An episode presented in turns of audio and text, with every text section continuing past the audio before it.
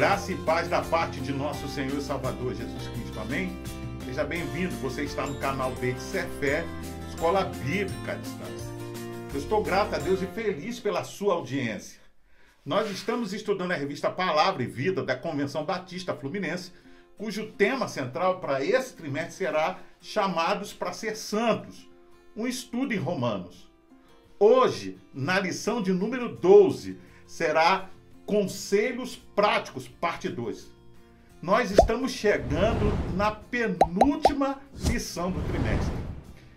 Como vimos na lição passada, havendo terminado as grandes considerações doutrinárias da fé cristã, Paulo dá início à segunda grande divisão de sua epístola, que versa sobre vivermos como salvos.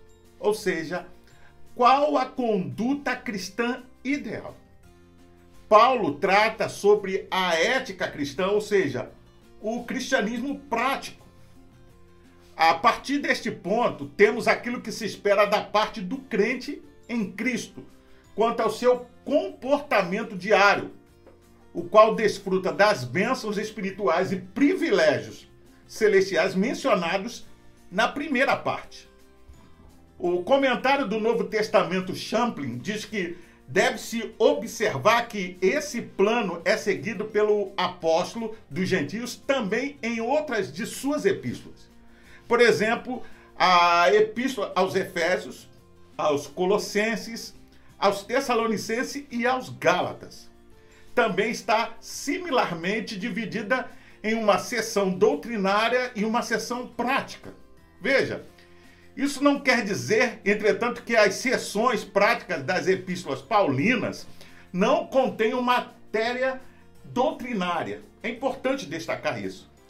De modo geral, entretanto, essa divisão das epístolas paulinas serve de característica da apresentação cristã do apóstolo Paulo. Seja como for, a transição da sessão doutrinária para a sessão das exortações práticas é bem marcada como algo perfeitamente natural para esse apóstolo. Não obstante, a transição é ainda mais abrupta e é óbvia na epístola aos Romanos do que em qualquer das outras epístolas escritas pelo apóstolo Paulo. Vamos ler a Bíblia em Romanos, capítulo 13, verso 11 e 12. Outra razão para um viver correto é esta: vocês sabem como já é tarde, o tempo está se escoando. Despertem, pois que a vinda do Senhor está mais próxima agora do que quando cremos no princípio. A noite já passou e o dia de sua volta estará aqui logo. Portanto, deixem as mais obras das trevas e vistam a armadura de uma vida direita, como devemos fazer os que vivemos na luz do dia. Vamos orar? Pai, nós te louvamos e te agradecemos pela oportunidade de mais uma vez poder estudar a tua palavra. Ilumina nossa mente, fala ao nosso coração de forma profunda, Pai. É a oração que nós te pedimos e te agradecemos em nome de Jesus. Amém.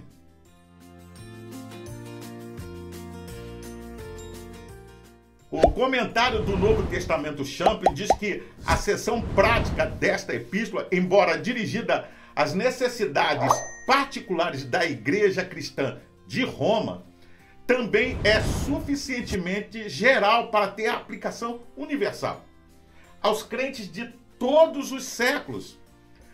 A maioria das exortações de Paulo são de natureza geral, resultantes de um, suas reflexões sobre as grandes doutrinas que ele acabara de expor, mostrando como essas doutrinas deveriam ter um sentido pessoal, profundo para os crentes em Cristo. Pois bem, dentre os conselhos práticos que começam no capítulo 12, na lição anterior aprendemos com o apóstolo sobre o corpo e o culto, a unidade, conselhos para a vida diária e estar sujeitos às autoridades civis. Nesta segunda parte, é, dando prosseguimento aos conselhos práticos, veremos como o apóstolo Paulo vai tratar sobre a dívida do amor, a consciência do outro e o cuidado com os mais fracos.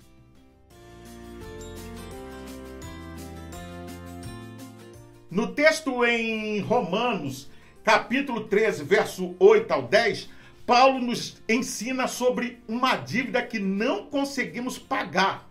Veja, a dívida do amor. O discípulo de Jesus sempre estará atento ao próximo, pois o amor cristão é um abandonar-se de si pelo outro.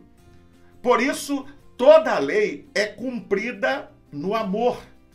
Cumprimento vem do grego pleroma, palavra que tem alguns significados, como encher, preencher, tornar pleno, razão pela qual os mandamentos se tornam plenos na prática do amor.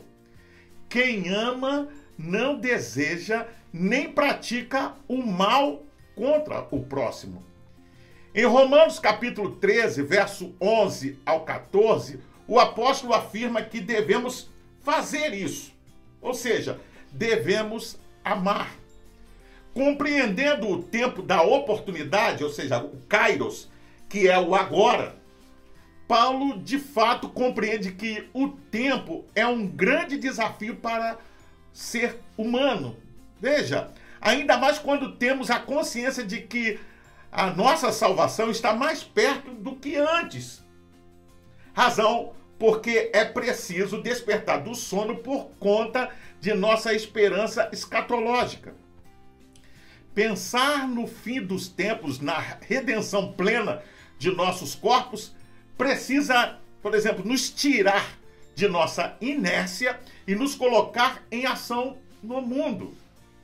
Desse modo, se acreditarmos em um mundo por vir onde não haverá sofrimento, como a fome, a violência, o luto, precisamos lutar contra a fome, a violência e consolar as pessoas, amando-as. Veja, pois fomos ensinados a orar pedindo a Deus que o teu reino venha. Você pode conferir isso em Mateus capítulo 6, verso 10. Antes de continuar, vamos ler a Bíblia em Romanos, capítulo 13, verso 13 e 14. Sejam modestos e verdadeiros em tudo que fizerem, a fim de que todos possam aprovar a conduta de vocês. Não gaste o tempo em festanças desenfreadas, nem embebedando-se ou no adultério e na imoralidade, ou em brigas ou ciumeiras, mas peçam que o Senhor Jesus Cristo os ajude a viver como devem e não façam planos para deleitar-se no mal.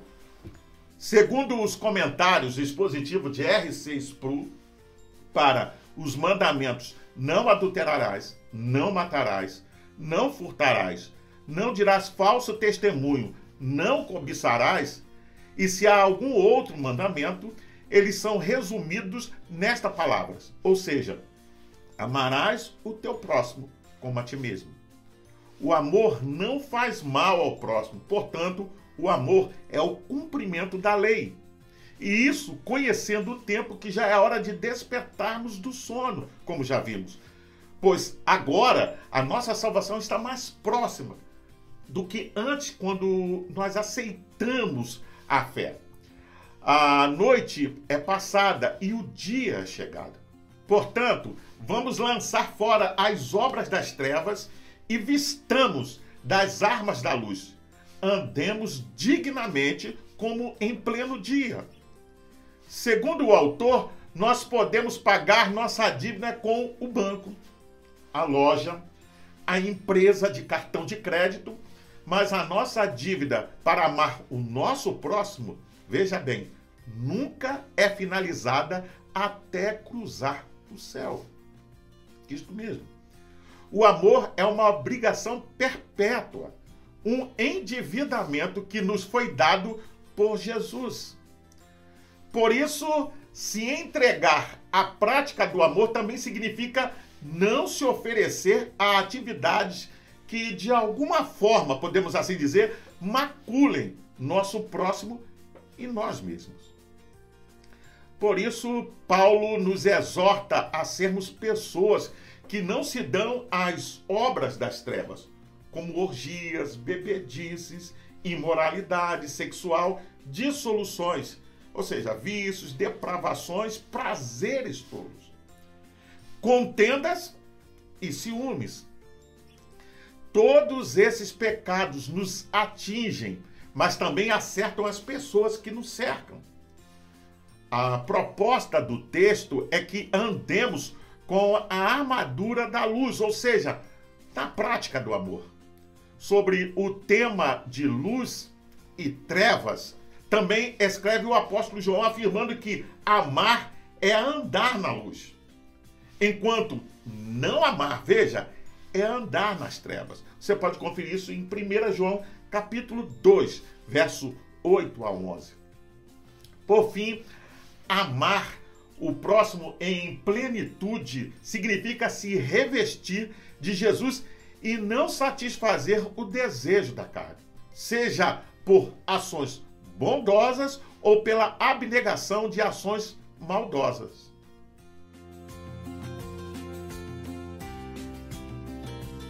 No capítulo 14, Paulo ensina sobre o respeito à consciência do outro.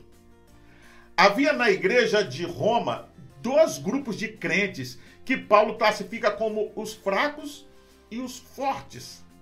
A diferença central entre os dois grupos era que os fracos acreditavam e observavam regras alimentares e dias sagrados específicos, enquanto os fortes criam que poderiam comer de tudo e que todos os dias eram iguais.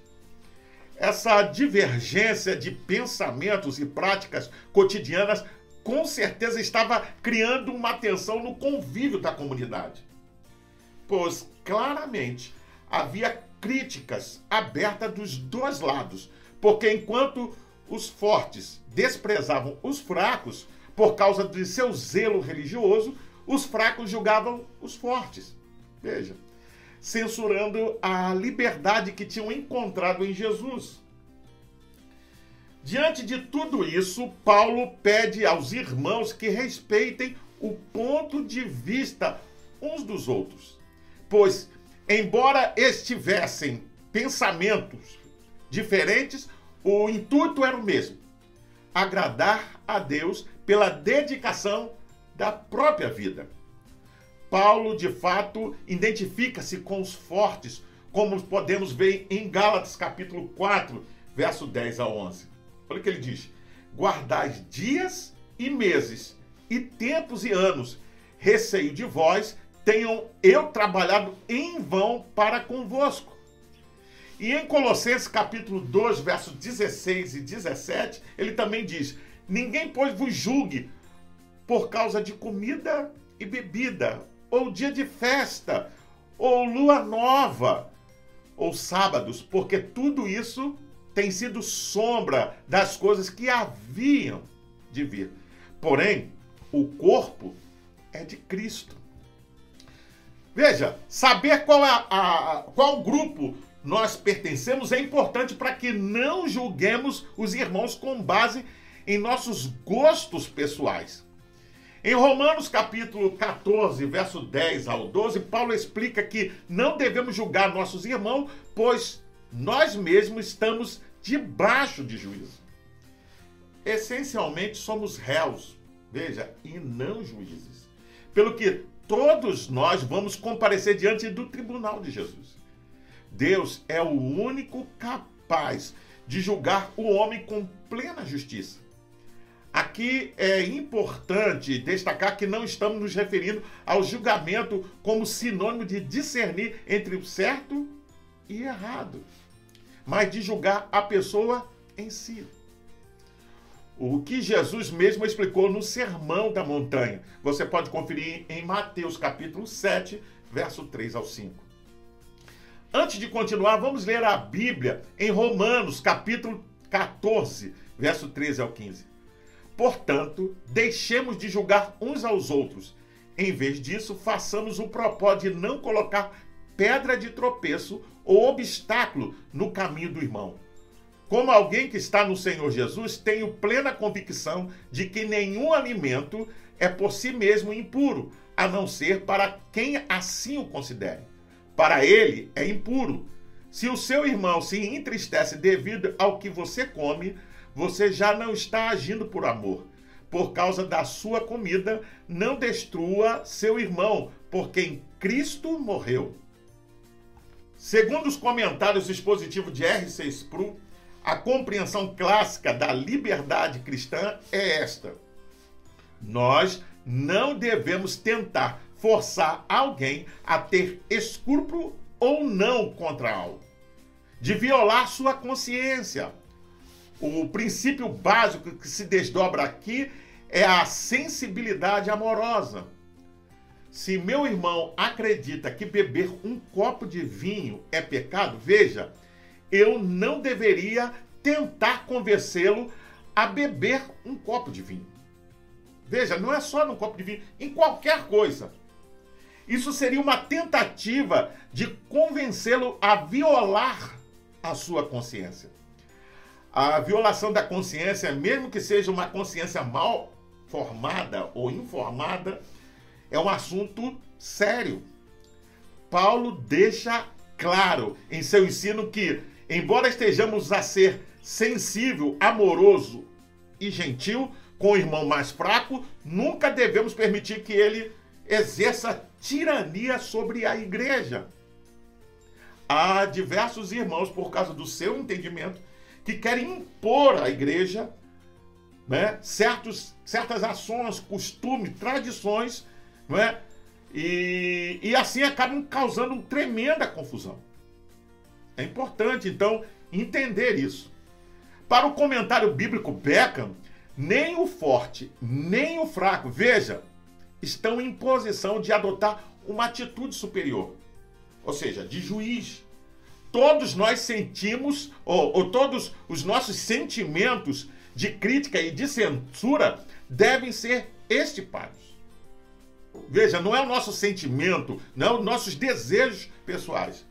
Paulo enfatiza ainda mais usando a palavra julgar em um jogo de palavras, ou seja, antes seja o vosso propósito não por tropeço ou escândalo, e ele usa a palavra no grego escândalo, ao irmão.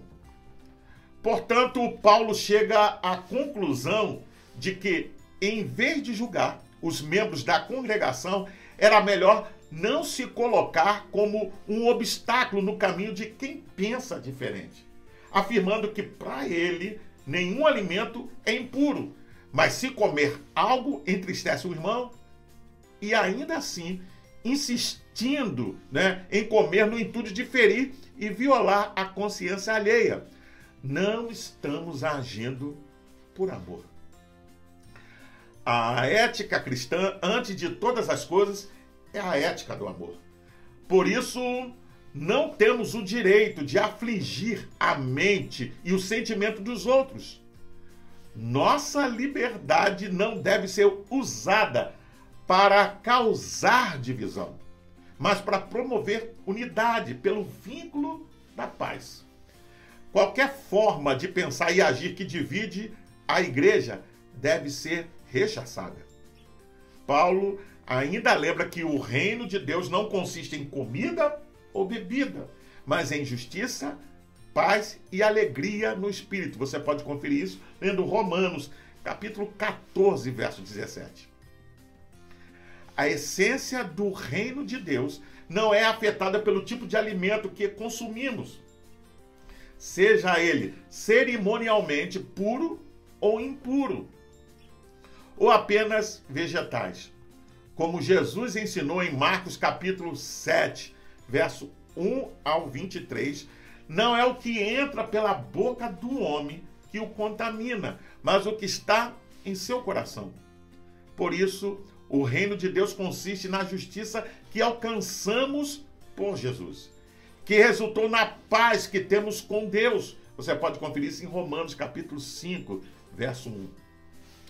Razão porque nós nos alegramos constantemente do Espírito Santo. Agindo nessa consciência, a igreja, com certeza, será respeitada pelo mundo que a cerca, pois agirá de modo gracioso em suas relações com o próximo, sabendo que não deve se gloriar nem julgar, pois tudo que tem, ou tem pela graça de Deus, entendeu? E não pelas suas obras. Paulo termina o capítulo 14, do verso 19 ao 23, afirmando que devemos nos esforçar para que haja edificação mútua. E para isso, não devemos nos perder em assuntos que não promovam o crescimento da congregação. É importante destacar isso, né? Razão porque não devemos destruir a obra de Deus por conta de nossas divergências.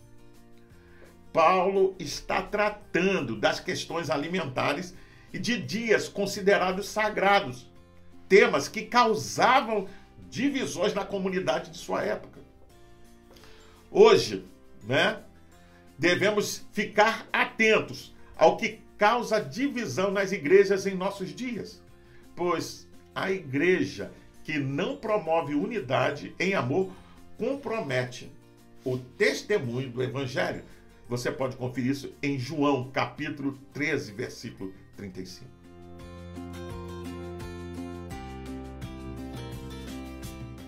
Em Romanos, capítulo 15, do verso 1 ao 13, Paulo ensina que os que se consideram mais fortes precisam cuidar dos mais fracos, tendo por finalidade a edificação da igreja. O maior exemplo de cuidado que temos em nossa fé é do nosso Senhor Jesus, que não se agradou a fim de nos dar salvação. Aceitar os outros em suas diferenças é repetir a ação de Jesus que nos aceita apesar de sermos quem somos. Você pode ver isso quando ele escolhe os seus doze discípulos. Eles eram totalmente diferentes uns dos outros. Cada um tinha sua habilidade, sua capacidade, né? Cada um estava apto a fazer, mas eram pessoas diferentes, com pensamentos diferentes. A comunidade dos discípulos de Jesus tem como marca a consideração de seus membros uns pelos outros, pois o que nos une não é a concordância plena em todos os mínimos assuntos, mas o fato de todos nós termos fé em Jesus ele é o ponto central de nossa unidade. Nele, gentios e judeus, fortes e fracos, se tornam um para a glória de Deus. Por isso, quer vocês comam, bebam ou façam qualquer outra coisa, façam tudo para a glória de Deus. Você pode conferir isso lendo em 1 Coríntios capítulo 10, verso 31. Vamos ler a Bíblia em Romanos, capítulo 15, verso 1 ao 3.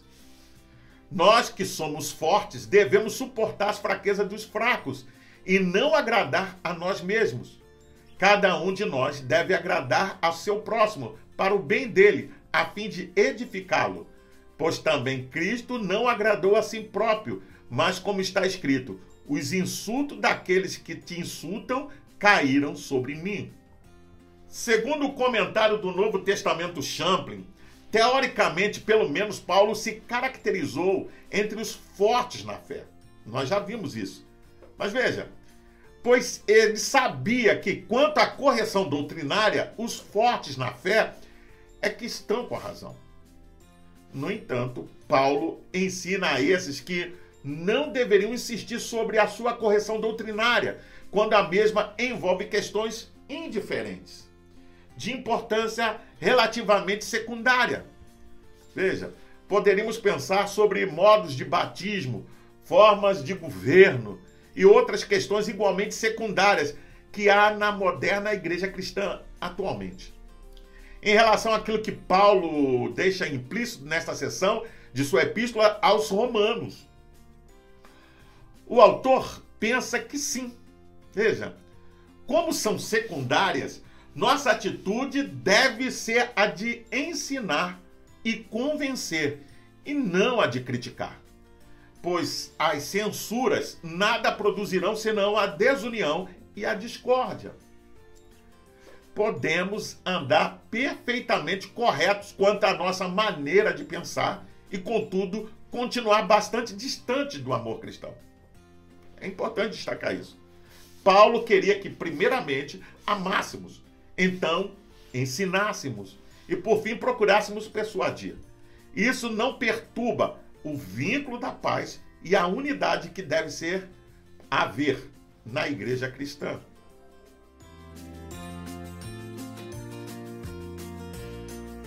Por fim, há uma ideia central que parece atravessar toda a sessão prática desta epístola, ou seja, paz, unidade na igreja cristã. Em todas as relações internas e externas entre os crentes entre o crente e o incrédulo, como indivíduos, como comunidades e como nações.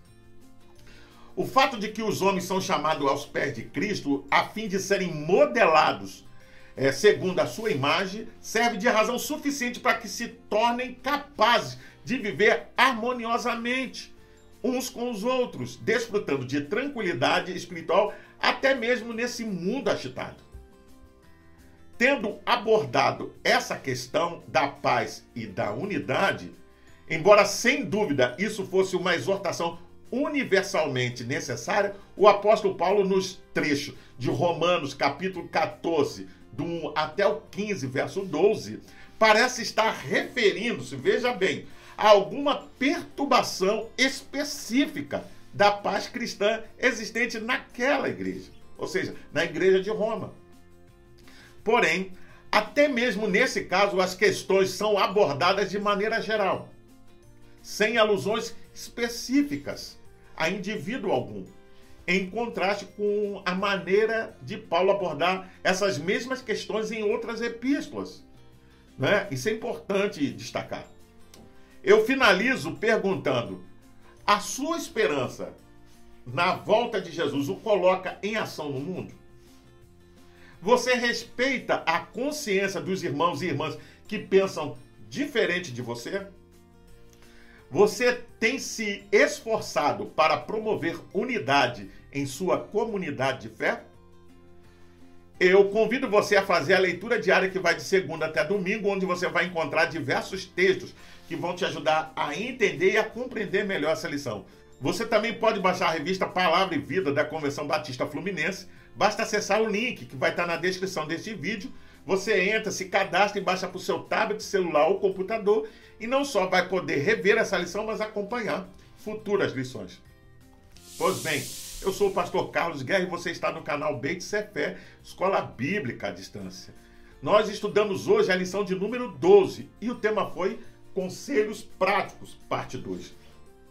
Gostaria ainda de deixar uma palavra de recomendação a todos aqueles que assistem o canal, mas ainda não frequentam uma igreja cristã. Procure uma igreja que prega genuinamente a palavra de Deus e faça uma visita. Sem dúvida, você vai ser bem recebido. Para se inscrever, é rápido, é fácil. Basta clicar aqui embaixo. Dá um gostei, faça um comentário sobre a lição. Deixe a sua opinião.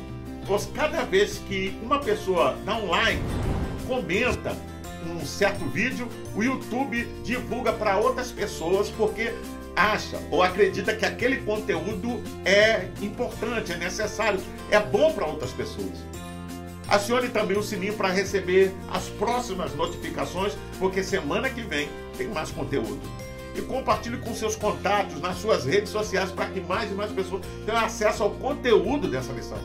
Você também pode ouvir essa lição acessando o seu podcast preferido. Até o próximo encontro. Vem conosco. Fique na paz. Deus te abençoe.